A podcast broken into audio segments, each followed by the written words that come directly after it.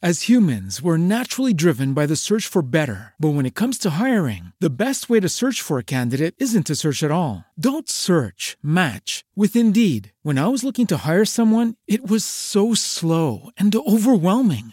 I wish I had used Indeed. If you need to hire, you need Indeed. Indeed is your matching and hiring platform with over 350 million global monthly visitors, according to Indeed data, and a matching engine that helps you find quality candidates fast. Ditch the busy work. Use Indeed for scheduling, screening, and messaging so you can connect with candidates faster. And Indeed doesn't just help you hire faster. 93% of employers agree Indeed delivers the highest quality matches compared to other job sites, according to a recent Indeed survey. And listeners of this show will get a $75 sponsored job credit to get your jobs more visibility at Indeed.com slash podcast. That's Indeed.com slash podcast. Terms and conditions apply.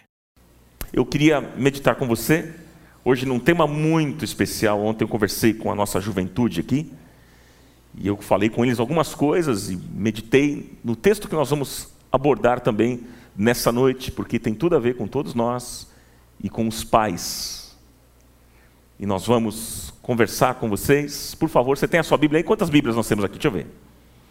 Olha que benção. Então, Abra sua Bíblia, por favor. Abra sua Bíblia no livro de 2 Crônicas, no capítulo 28. Hoje o tema é: toda escolha tem consequências. Toda escolha tem consequências.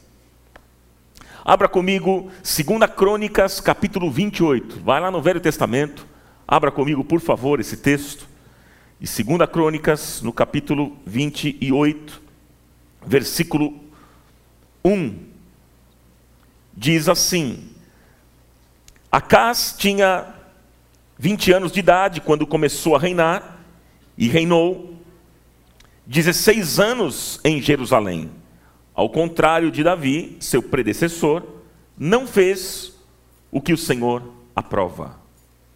Não fez o que o Senhor aprova. Você pode repetir comigo? Vamos lá? Não fez o que o Senhor aprova. Mais uma vez. Não fez o que o Senhor aprova. Até aqui, por enquanto. Que o Espírito Santo de Deus nos abençoe nessa noite. Em nome de Jesus. Amigos, irmãos, nós vivemos numa sociedade doente, enferma, uma sociedade fragmentada, abalada pela corrupção, pela maldade, pela violência, pelo pecado. E a consequência dessa crise são vidas completamente arruinadas, arrebentadas, destruídas, quebradas, vidas fracassadas. E meus irmãos, há muita gente desistindo de lutar e deixando a vida seguir sem rumo. Essa é a realidade do mundo que nós vivemos. Deixa a vida me levar, vida leva eu. Você conhece essa frase ou não? Então, tem muita gente assim. Deixa a vida me levar, vida leva eu. Assim, deixando a vida seguir sem rumo. E aí a pergunta que eu faço é: por que nessa corrida da vida alguns têm sucesso e outros não? Por quê? Gente, talvez a razão principal para isso tem a ver com as escolhas que nós fazemos diariamente. Veja, nós fazemos as nossas escolhas e as nossas escolhas nos fazem. Guarde isso no seu coração. A vida é feita de escolhas. Desde o momento que você se levanta pela manhã até quando você coloca sua cabeça no travesseiro à noite, você terá feito centenas de escolhas. Algumas escolhas que a gente faz durante o dia são simples, né? E, e, não tem escolhas que não têm maiores implicações, mas outras escolhas que fazemos são importantes e decisivas. Sim ou não, irmãos? Pois é. Gente, é verdade que há coisas que nós não podemos escolher. Há coisas que a gente não consegue escolher. Por exemplo, não, eu não escolhi nascer na cidade que nasci. Você escolheu? Você conseguiu escolher? Não, não quero nascer em São Paulo, quero nascer na Bahia, por exemplo. Você conseguiu escolher? Tem coisas que a gente não consegue escolher. É verdade. Mas em grande parte, nós somos sim donos das nossas escolhas. Por exemplo, eu, eu não posso escolher deixar de tomar líquidos.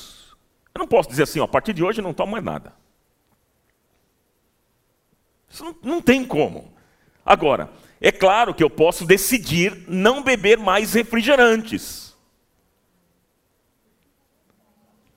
Alguém disse amém.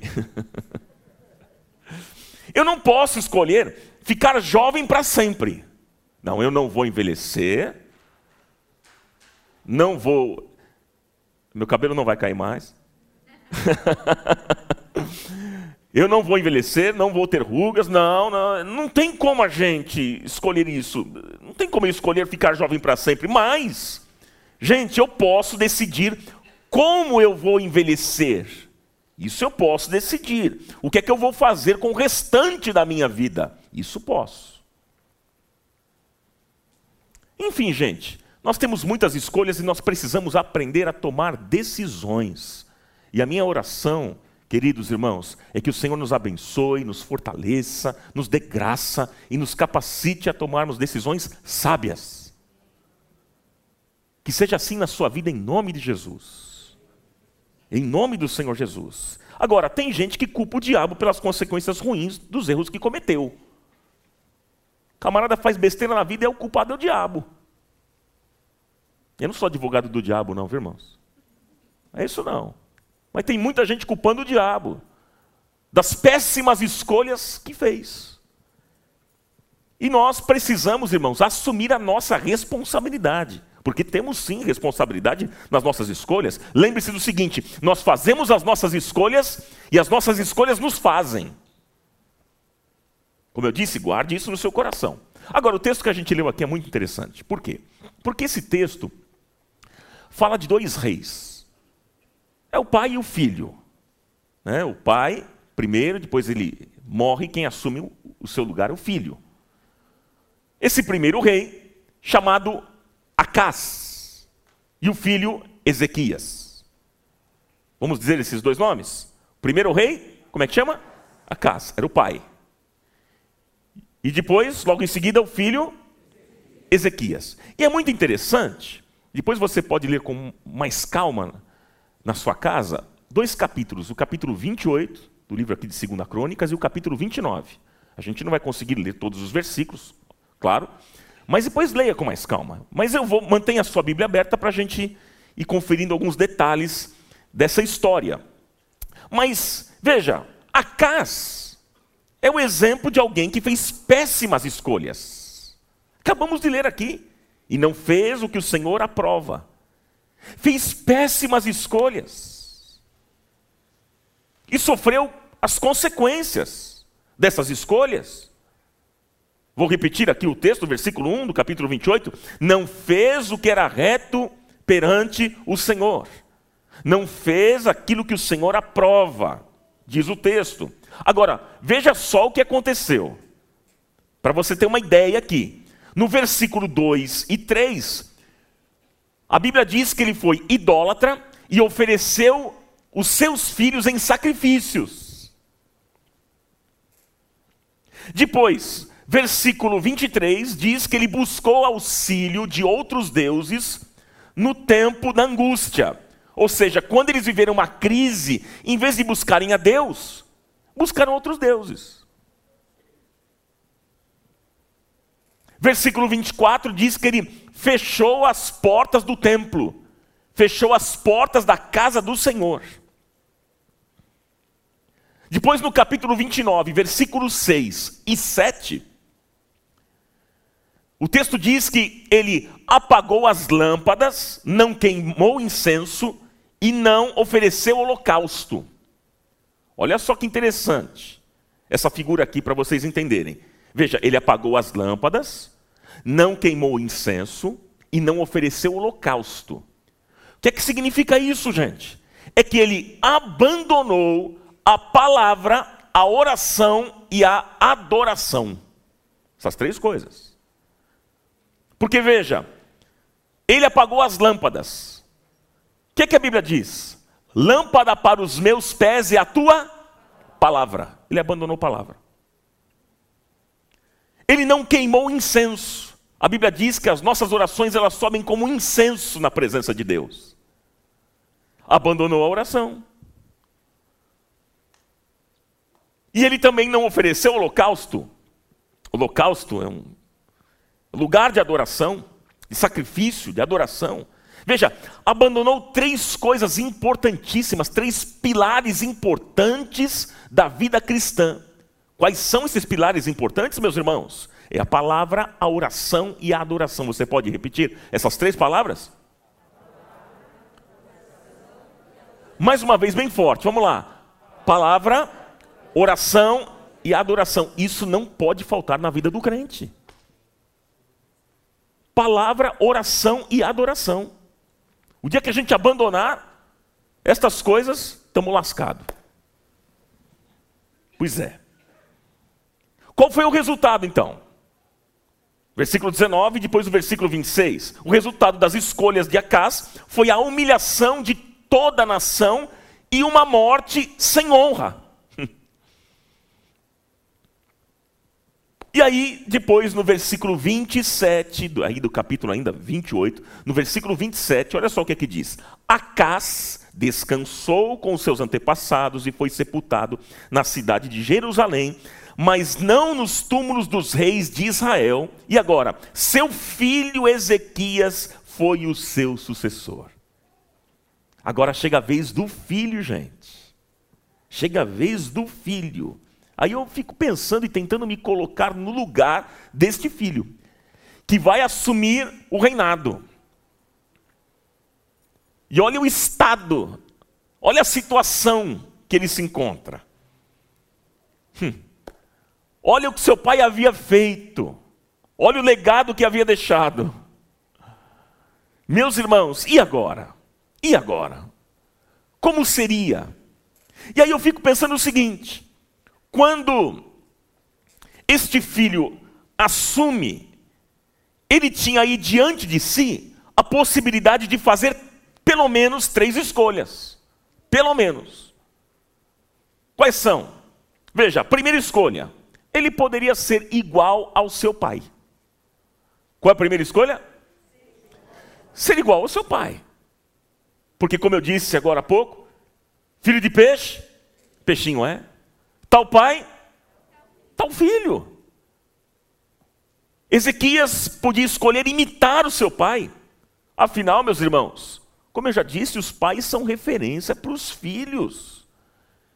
E às vezes eu, eu observo que há pessoas que foram marcadas, têm marcas profundas na sua vida, marcas de rejeição, de abuso, de agressões, de palavras negativas, onde os pais diziam o seguinte: você é burro, você é fracassado, o seu destino é derrota, você não vai dar nada nessa vida. Eu conheci uma moça que foi liberta destas coisas, ela dizia o seguinte: Ronaldo, a minha mãe dizia que eu seria, a expressão, eu seria uma vagabunda para o resto da vida pessoas marcadas com frases negativas. Ah, filho, você é o patinho feio da casa. Você é um burro. Pessoas marcadas assim, por rejeição, por agressão, palavras negativas, abusos, e essas pessoas, quando se tornam adultas, sabe o que acontece com muitas delas? Elas se tornam iguais, elas repetem aquilo que os pais fizeram, cometem os mesmos erros. Porque, gente, nós vamos deixar três coisas para os nossos filhos. E eu citei agora há pouco. Nós vamos deixar três coisas. Guarde isso, anote aí. O que é que você vai deixar para os teus filhos? Primeiro, é o exemplo. As humans, we're naturally driven by the search for better. But when it comes to hiring, the best way to search for a candidate isn't to search at all. Don't search, match with Indeed. When I was looking to hire someone, it was so slow and overwhelming.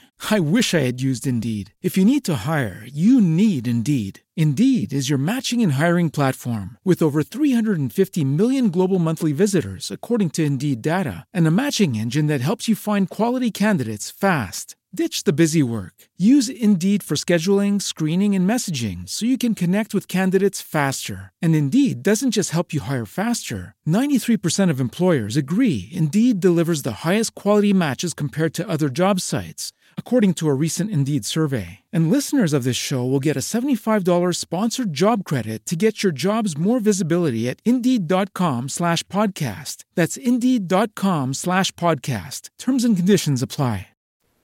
Segundo, é o exemplo. E terceiro é o exemplo. É isso que você vai deixar para os seus filhos. Você, pai. Guarde isso. Então, essa é a primeira possibilidade de ser igual ao pai. Mas ainda há uma outra possibilidade. Qual é? Gente, ser omisso. Hum. Olha, meus irmãos, Ezequias podia escolher a omissão e deixar os problemas de lado, afinal ele não tinha culpa daquela situação. Foi o pai que criou o problema, o pai que causou toda aquela confusão.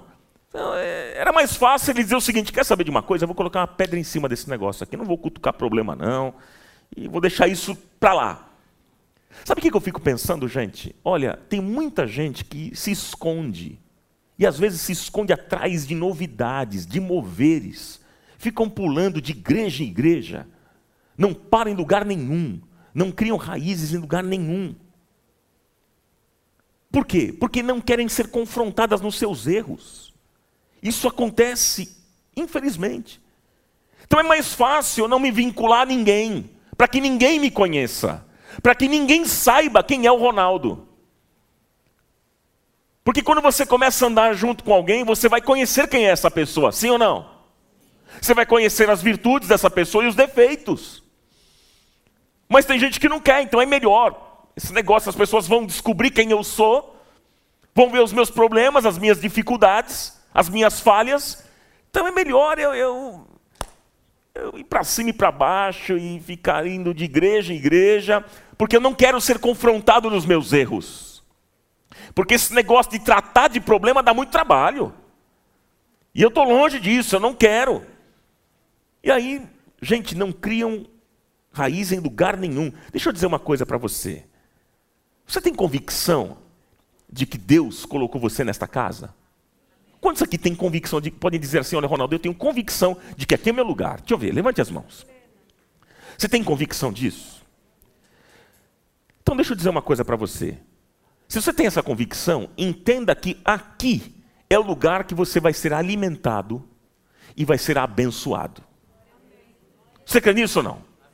Agora, entenda também que aqui é o lugar que você vai ser confrontado, discipulado, tratado.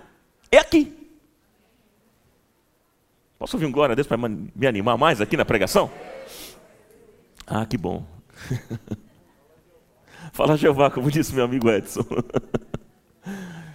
é isso, gente. É isso. Mas os problemas precisam ser tratados. Tem gente que não gosta de tocar em problema. Deixa isso para lá, vamos ser omisso. Ele poderia ser assim, esse jovem. Ele poderia, primeiro, fazer igual o pai, ou então, agora, segundo, colocar uma pedra em cima. Não, esse negócio de problema dá, dá muito trabalho para tratar. Eu... Vamos colocar uma pedra em cima. Mas há uma terceira possibilidade. Qual é a terceira possibilidade? Reconstruir a vida reconstruir a vida. E Ezequias escolheu ser diferente do seu pai. Ele escolheu agir e fazer aquilo que era certo, fazer aquilo que agradava ao Senhor. E aí eu quero me aprofundar aqui nesse texto, para a gente tirar algumas coisas, alguns princípios, algumas verdades importantes para a nossa caminhada de fé para que a gente tenha vitória na nossa vida. Quantos querem ter vitórias aqui? Deixa eu ver. Você deseja isso?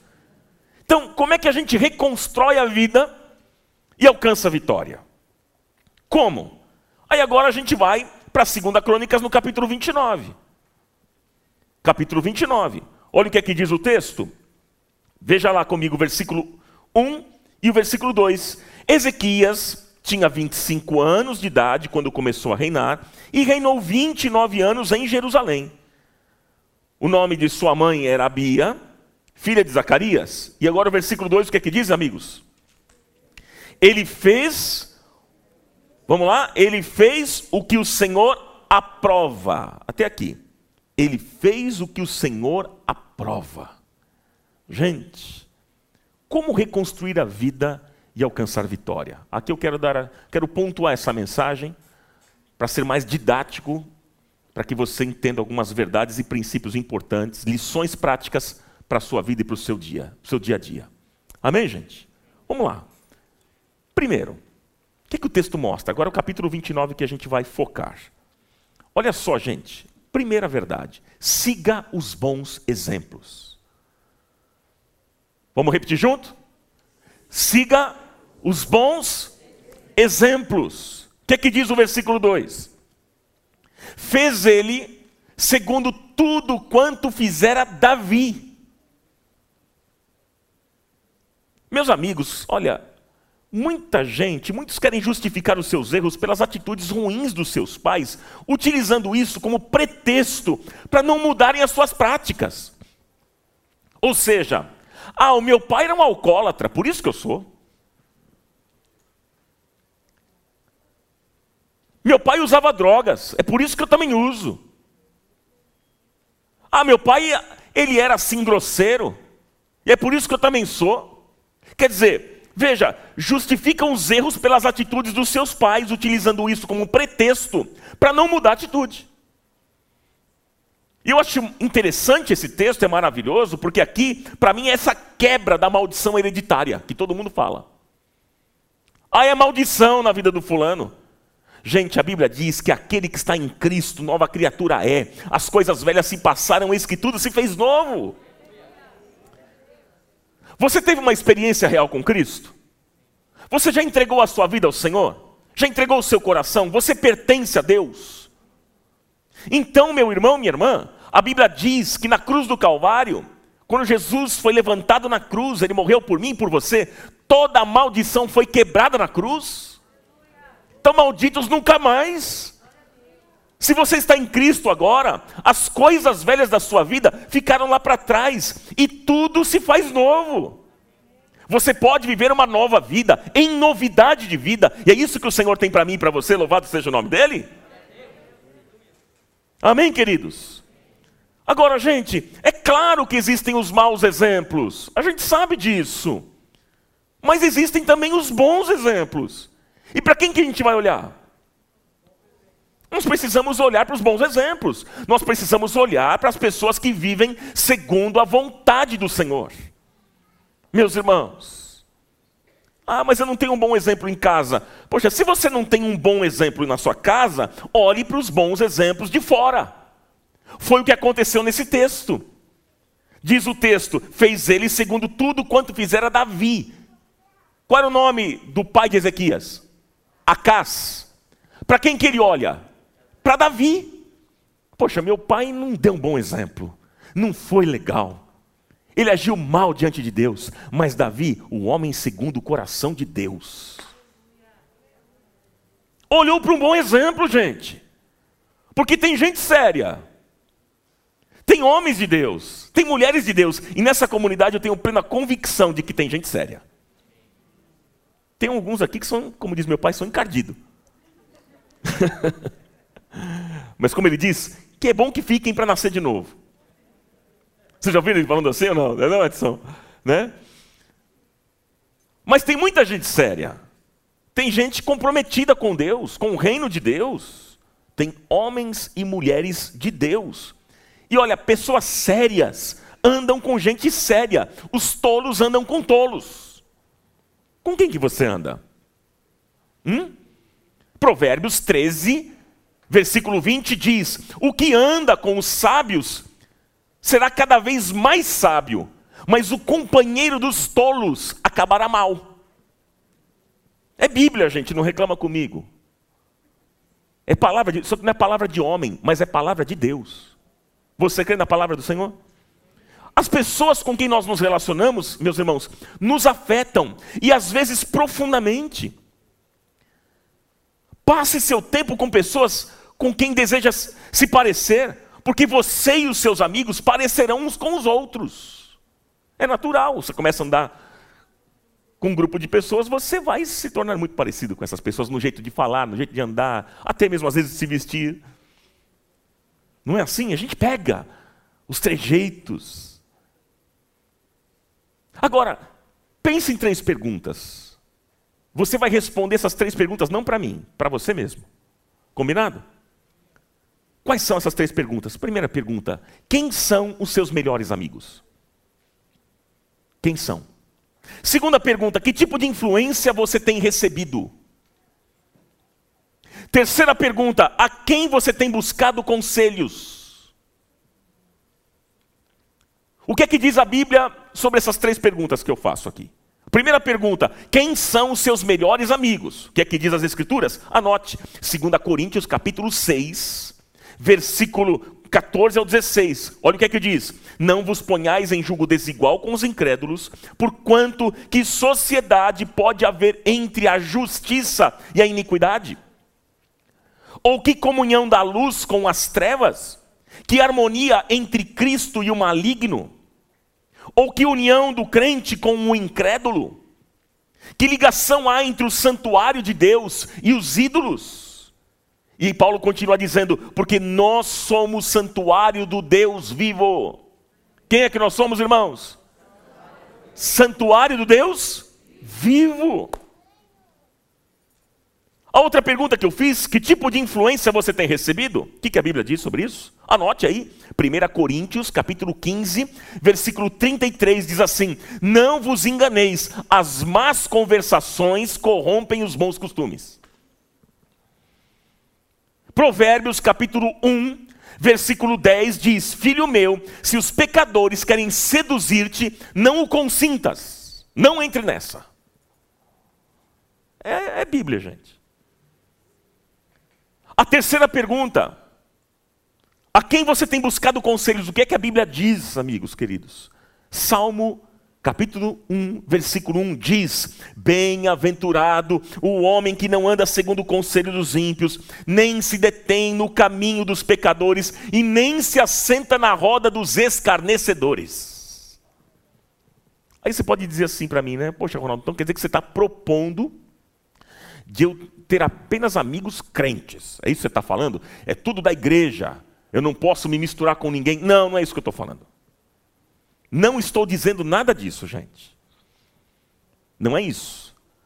Eu e você fomos chamados para ser sal da terra e luz deste mundo. E esta luz precisa brilhar no meio das trevas. Amém? É verdade. E no que depender de nós, nós vamos ter paz com todos, vamos nos relacionar bem com todas as pessoas. Ok, gente? Mas não é isso que eu estou dizendo. O que eu digo é o seguinte: que nós precisamos ser criteriosos. Precisamos ser o que, irmãos? Criteriosos na escolha dos companheiros mais chegados. Amizades, namoro, sociedade. Precisamos ter critério, gente. Porque alguns relacionamentos, algumas sociedades, é, alguns namoros, amizades, podem ser verdadeiras armadilhas. E uma das áreas que mais o diabo nos ataca são os nossos relacionamentos. Às vezes, determinado relacionamento que você tem é um verdadeiro laço para a sua vida. Às vezes, o conselho que você tem buscado de gente que não ama Deus isso é uma armadilha para você, vai arrebentar com a sua vida. Então abre o teu olho. Acorda, meu irmão. E aquele que tem ouvidos para ouvir nessa noite, ouça, porque o Espírito Santo de Deus se faz presente em nosso meio e ele está falando com você. Amém, queridos? Então, bem-aventurados. As humans, we're naturally driven by the search for better. But when it comes to hiring, the best way to search for a candidate isn't to search at all. Don't search, match with Indeed. When I was looking to hire someone, it was so slow and overwhelming. I wish I had used Indeed. If you need to hire, you need Indeed. Indeed is your matching and hiring platform with over 350 million global monthly visitors, according to Indeed data, and a matching engine that helps you find quality candidates fast. Ditch the busy work. Use Indeed for scheduling, screening, and messaging so you can connect with candidates faster. And Indeed doesn't just help you hire faster. 93% of employers agree Indeed delivers the highest quality matches compared to other job sites, according to a recent Indeed survey. And listeners of this show will get a $75 sponsored job credit to get your jobs more visibility at Indeed.com slash podcast. That's Indeed.com slash podcast. Terms and conditions apply. It is Ryan here, and I have a question for you. What do you do when you win? Like, are you a fist pumper? A woohooer, a hand clapper, a high fiver. I kind of like the high five, but if you want to hone in on those winning moves, check out Chumba Casino. At ChumbaCasino.com, choose from hundreds of social casino style games for your chance to redeem serious cash prizes. There are new game releases weekly, plus free daily bonuses. So don't wait. Start having the most fun ever at ChumbaCasino.com. No purchase necessary. VGW Group. Void were prohibited by law. See terms and conditions. 18 plus. Felizes aqueles que são cuidadosos ao escolher as pessoas com quem vão se relacionar intimamente. Os amigos mais íntimos, mais próximos. A gente precisa aprender a se relacionar com gente melhor do que nós. Porque de ruim já basta nós. É, é frase do meu pai, inclusive. Ele falava assim: ó, filho, você precisa andar com gente melhor do que você, filho. Porque de ruim já basta ser. É uma, assim, tom, uma brincadeira, mas é verdade, gente. Ande com gente melhor do que você. Ande com gente melhor do que você. Gente que vai te levar para uma vida boa, de vitória, para uma vida melhor. Ande com gente séria. Seja amigo dos amigos de Deus. E você vai ter uma vida abençoada e vitoriosa. Em nome de Jesus. Amém? Legal. Número dois, anote aí. Bom, então, para reconstruir a vida e alcançar a vitória, primeiro, siga os bons exemplos. Olhe para os bons exemplos. Segundo, faça mudanças hoje, agora. O que, que diz lá o versículo 3 do capítulo 29, meus irmãos? Olha o que, que diz. No primeiro ano, no primeiro mês, abriu as portas do templo e as reparou, diz o texto. No primeiro ano, no primeiro mês. Quer dizer, ele, ele não ficou protelando, Ezequias aqui não ficou assim, arrumando desculpas, não ficou protelando essa mudança, não, deixa para depois. Não, o texto diz que foi no primeiro ano, quando ele assume a responsabilidade, logo no primeiro mês. Ele não deixou para depois. Sabe, gente, tem, tem muitas pessoas que não querem tocar na ferida. Mas a verdade é que nós não podemos protelar, nós não podemos adiar, nós não podemos maquiar ou colocar uma pedra em cima dos problemas. Para sermos curados, renovados, restaurados, nós precisamos tratar os problemas de frente e só assim nós teremos vitória, meus irmãos. Só assim. Não tente maquiar aquilo que é verdade. Não faça isso, não, não fuja da sua realidade, não tente é, tentar entrar num outro mundo, numa espécie de uma Disneylândia espiritual, num mundo colorido, e imaginar que mentindo para você mesmo as coisas vão melhorar. Porque isso é um engano, gente. Isso é um engano. Por que, que muitas pessoas não vencem na vida? Por quê? Sabe por quê? Porque elas têm medo de enfrentar a realidade elas têm medo de enfrentar o problema, elas fogem da realidade. E aí eu digo a vocês que nós, nesse momento, precisamos de gente de Deus. Precisamos de gente de Deus ao nosso redor, que seja honesta conosco, que fale a verdade e que mostre a realidade. De gente que chega para você e fala assim: cara, você está entrando por um caminho mau, Você vai se quebrar. Tome cuidado com essa sua atitude. Isso está te levando para uma desgraça na sua vida. A gente precisa de pessoas assim ao nosso redor, que nos alertem. Os problemas existem, os problemas precisam ser tratados, mesmo que seja duro, difícil, porque às vezes é sim. Há problemas que a gente tem que resolver, meus amigos queridos, que são complicadíssimos. É difícil tratar, mas eles precisam ser tratados. Faça hoje aquilo que precisa ser feito hoje. Veja essa história que interessante. Você acha que para Ezequias não era complicado ele tratar toda aquela situação que estava acontecendo na nação? A consequência que aquela nação estava carregando, fruto do pecado do pai. Olha só, mas ele decidiu. Faça hoje o que precisa ser feito hoje. Sabe por quê, gente? Porque Deus gosta. Deus se agrada de pessoas corajosas e que tomam decisões. Varão valoroso, o Senhor é contigo. Varão esforçado, o Senhor é contigo. Enfrente o problema, não fuja e Deus vai te conceder misericórdia e graça, meu irmão e minha irmã. Deus quer te restaurar, mas você precisa dar um passo.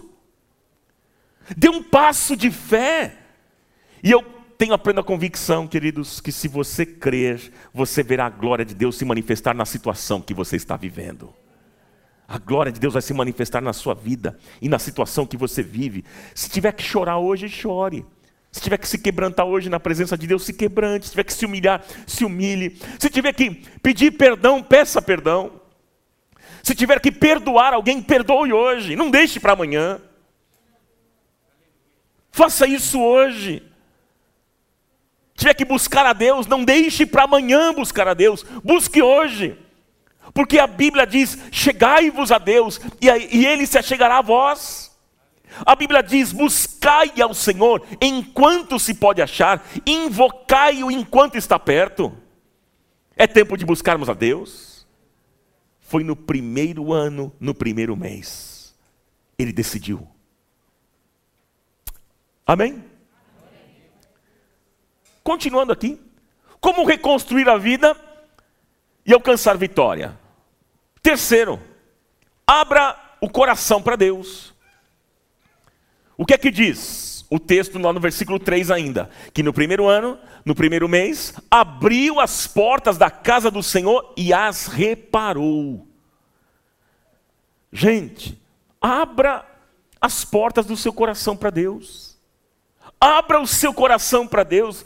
Porque você precisa entender que Deus não arromba a porta do seu coração, Ele bate e espera você abrir. É você que vai abrir. Deus não é, é um, um intolerante, grosseiro, que chega chutando tudo, pisando tudo. Não, ele não age assim. Mas ele age como diz Apocalipse 3:20. Eis que estou à porta e bato. Se alguém ouvir a minha voz e abrir a porta, entrarei em sua casa. Ele bate e espera. Se você abrir, ele vai entrar. Amém? Louvado seja o nome do Senhor. Este Deus bom é um Deus de misericórdia, gente. A Bíblia diz que aquele que encobre as suas transgressões, Provérbios 28, 13, o que encobre as suas transgressões jamais prosperará, mas o que as confessa e abandona alcançará o favor e a bondade e misericórdia do Senhor. Louve a Deus nessa noite, porque o nosso Deus é um Deus de misericórdia. Você está aqui por causa da misericórdia do Senhor. Você está respirando ainda por causa da misericórdia do Senhor. Ele é um Deus misericordioso. E como disse Davi, é melhor cair nas mãos de Deus do que dos homens, porque com Deus há misericórdia. As misericórdias do Senhor, diz a palavra, elas se renovam a cada dia, a cada manhã, e grande é o seu amor, grande é a sua fidelidade. Por isso que nós podemos louvar ao Senhor. Ele é um Deus de misericórdia. Diga, o meu Deus é um Deus de misericórdia. Diga mais forte, o meu Deus é um Deus de misericórdia. Glória a Deus. Aleluia. Quer aplaudir? Pode fazer isso.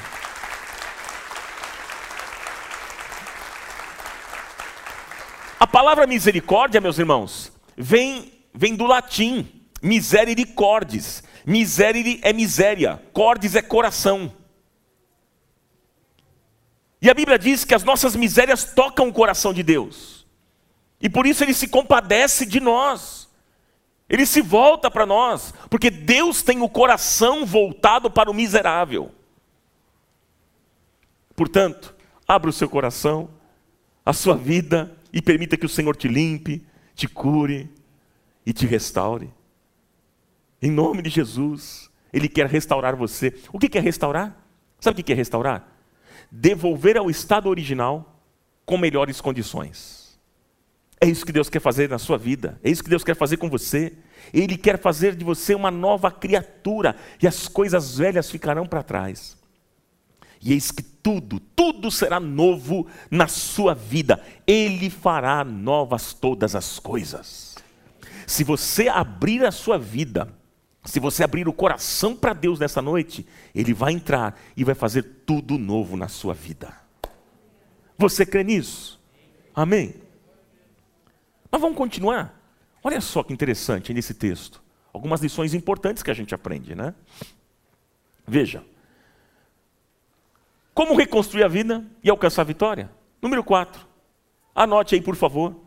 Faça uma aliança com Deus. Você pode repetir isso bem forte? Vamos lá. Faça uma aliança com Deus. Lá no versículo 10. Depois de todo esse processo, ele olhou para o bom exemplo.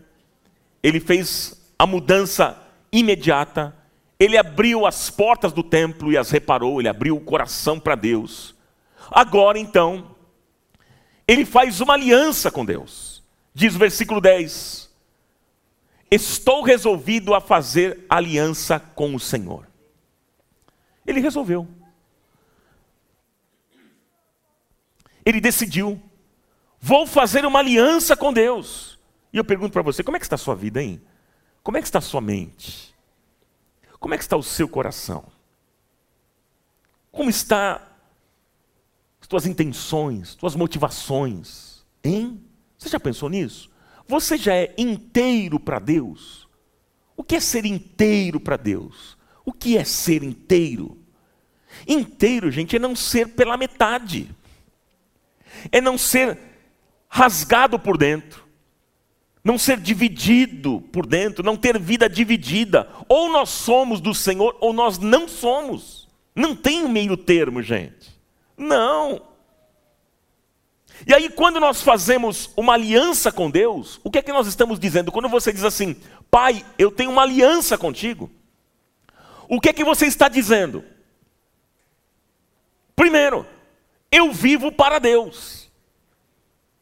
Quando você faz uma aliança com Deus, você está dizendo, eu vivo para Deus. O apóstolo Paulo afirmou: não sou eu mais quem vivo, mas é Cristo que vive em mim. Aleluia. Quando nós fazemos uma aliança com Deus, nós estamos dizendo, segundo, não troco o Senhor por nada nessa vida. Não vou trocar o Senhor por nada, eu posso perder todas as coisas, mas eu não perco a presença do Senhor na minha vida. Posso perder o dinheiro, posso perder riquezas, posso perder o carro, posso perder a, namorada, o namorado, posso perder o que for o ministério, seja o que for, mas eu não perco a presença do Senhor, eu não troco o Senhor por coisa alguma. Isso é ter aliança com Deus, é o que Pedro disse. Para quem iremos nós? Só tu tens palavras de vida eterna? Só o Senhor tem a direção para a minha vida? Quando nós fazemos uma aliança com Deus, nós estamos dizendo, terceiro, eu dependo do Senhor. Eu dependo do Senhor. Sabe o que Moisés dizia? Dizia o seguinte: Olha, Senhor, se a tua presença não for comigo, não me faça sair daqui. E eu pergunto para você: Você tem falado isso para Deus? Porque a gente deveria falar isso para Deus todos os dias, quando a gente acorda, logo pela manhã, a gente vai falar isso para Deus: Pai, se a tua presença não for comigo, eu não vou levantar dessa cama. Se a tua bênção a presença de Deus conosco é a bênção dele. Se a bênção de Deus não estiver conosco, irmãos, é melhor a gente parar. Foi o que Moisés disse: se a tua presença, se a tua bênção não estiver comigo, não me faça sair daqui, não vou dar um passo sem a tua mão sobre a minha vida. Pergunto: você tem orado a Deus e pedido a bênção dele sobre a sua vida? Gente, isso é, é legítimo. Faça isso. Quando você acordar, peça a Deus: Pai, me abençoe. Me abençoe, me guarde, Senhor. Tua presença seja constante comigo na minha vida. Oh, meu irmão, minha irmã, nós precisamos da bênção do Senhor sobre a nossa vida e decisões. Você concorda comigo? Quando fazemos uma aliança com Deus, nós estamos dizendo, em quarto, desejo fazer a vontade de Deus para a minha vida. E a vontade do Senhor é o quê? Boa, perfeita e agradável. Ou eu realizo a vontade de Deus, ou eu realizo a vontade do diabo. Jesus disse que ninguém pode servir a dois senhores. Jesus disse: quem não é por mim é contra mim, quem comigo não ajunta espalha. Ou você ama Deus e serve a Deus, ou você ama o diabo e serve o diabo. Hum? Nós não podemos ser mornos, gente. Ficar em cima do muro, nós precisamos tomar uma decisão, tomar uma posição e fazermos hoje uma aliança com o Senhor. Daqui a pouco a gente vai fazer isso. Nós vamos orar e fazer uma aliança com Deus, renovarmos a nossa aliança com o Senhor. Está disposto a isso ou não? Vamos fazer isso, gente. Foi aquilo que Josué fez.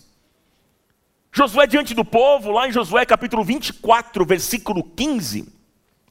Josué diz o seguinte: Se porém não agrada servir ao Senhor, escolham hoje a quem vocês irão servir. Vocês podem escolher, mas ele diz: Mas saibam que eu e a minha casa já decidimos, vamos servir ao Senhor. Não dá para ficar em cima do muro. Não dá.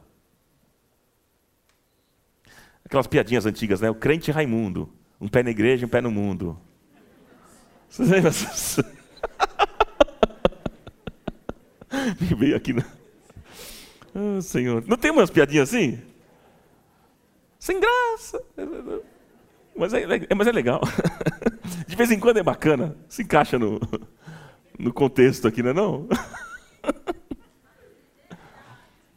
Olha lá, mas é verdade, pastor. É isso aí, irmã. Boa. É, já viu muitos. É, que o Senhor tenha misericórdia.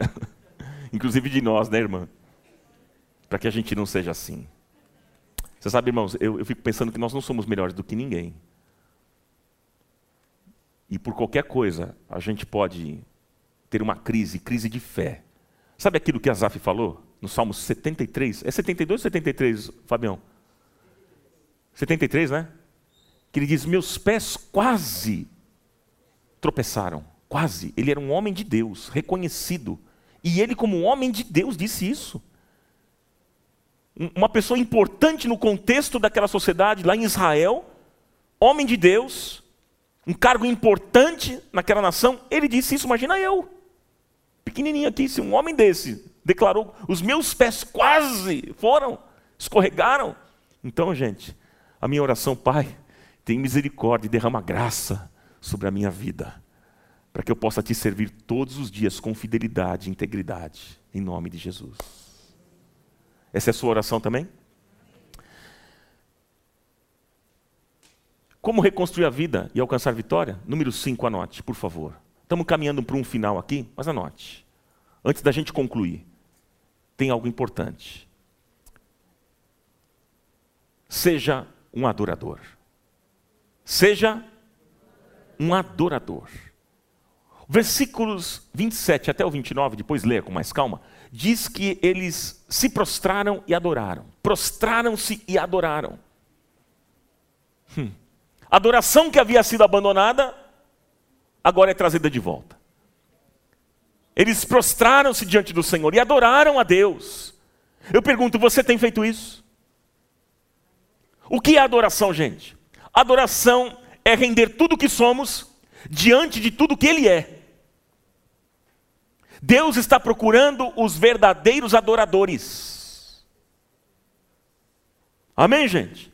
Quando eu me prostro, em outras palavras, eu estou dizendo o seguinte: eu me dobro diante daquele que é o Senhor da minha vida.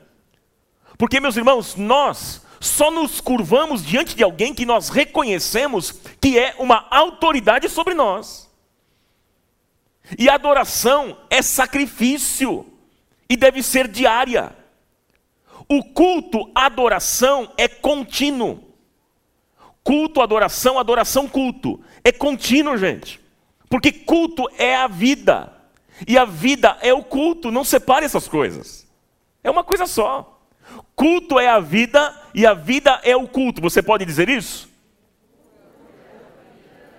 E a vida é o culto. Sem culto na vida, não há vida no culto.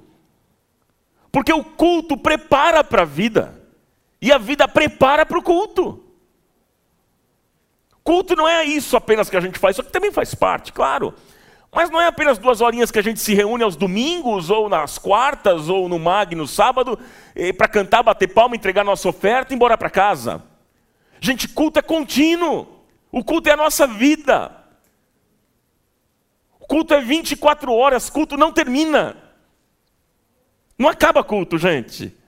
Culto é a sua vida, 24 horas. Por isso que eu tenho o costume de dizer o seguinte: tem muita gente que fala assim, o ministério de louvor e adoração agora vão se apresentar. Ministério de louvor e adoração. Eu não costumo usar esse termo, né? Eu gosto mais de ministério de música. Porque louvor e adoração, gente, não é ministério. Louvor e adoração é vida.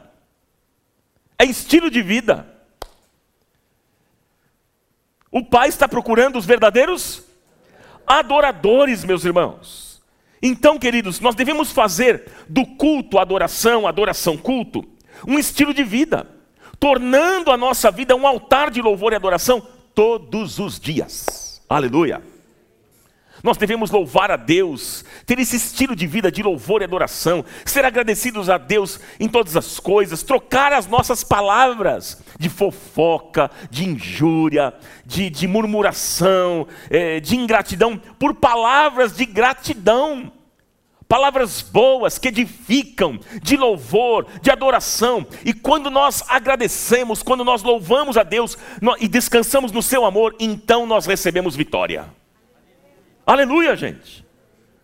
Diz o texto lá de Provérbios, capítulo 3, versículo 6: Reconheça o Senhor em todos os teus caminhos, e Ele endireitará as tuas veredas. Glória a Deus. Em tudo dai graças, pois esta é a vontade de Deus em Cristo Jesus para convosco. Em todas as coisas nós devemos agradecer a Deus. 1 Tessalonicenses capítulo 5, versículo 18 é o texto. O Pai está procurando os verdadeiros adoradores, e o texto diz que eles prostraram-se e adoraram. Há um poder enorme quando nós louvamos e adoramos a Deus. Deus se manifesta quando há louvor e adoração. Agora eu quero partir para uma conclusão para a gente orar aqui. Nós vamos orar. E o Espírito Santo vai ser derramado sobre nós de uma maneira muito especial. Quem é o responsável por reconstruir a nossa vida? Nós mesmos ou Deus? Gente, decida hoje. Decida hoje mudar a sua história. Reconstruir a sua vida. Seja ousado, ousada. Dê passos de fé e o Senhor vai te ajudar. É um trabalho em parceria. Deus vai fazer um milagre? Claro que Ele vai fazer, mas Ele não vai fazer o que você não quer. Se você não quiser, Ele não vai fazer. Porque lembra que eu disse? Que a Bíblia declara? Eis que estou à porta aí, bato. Se alguém ouvir, abrir a porta, eu vou entrar. Se não, nada vai acontecer. Então permita hoje, abra o seu coração e permita que o Espírito Santo de Deus te cure, te restaure, para que você possa semear coisas boas na vida das pessoas e servir de inspiração para muitos, inclusive você, pai, na sua própria casa. Hoje, como é o dia dos pais, você, pai, receba essa palavra em nome de Jesus. Como eu disse, Deus não vai fazer aquilo que você não quer. Mas, se você der um primeiro passo hoje, Deus vai realizar um milagre. Olha, gente, há uma pressão enorme em cima da gente de mudarmos o mundo.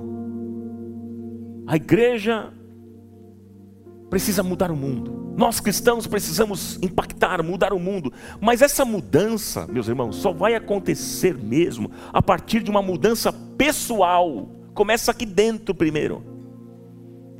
Tem uma frase do Liev Tolstói que é muito interessante. Ele diz o seguinte: todos pensam em mudar o mundo, mas ninguém pensa em mudar a si mesmo. é fácil querer a mudança do outro, a minha é mais complicado.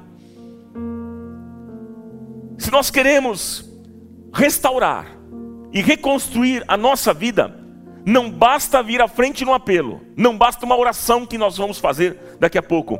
Não, queridos, não. Porque o apelo é apenas a porta pelo qual nós decidimos entrar, é o primeiro passo, mas é necessário que esta decisão tenha constância. A decisão precisa ter o quê, queridos? constância, porque por vezes eu e você somos inconstantes, começamos e desistimos. Não somos constantes. Todo o processo de mudança exige constância da nossa parte. Não tem jeito. Restauração, gente, leva tempo. Não é assim. Não é passe de mágica, não é da noite para o dia. E como eu costumo dizer aqui, eu repito mais uma vez: nenhum ritual substitui aquilo que é processo.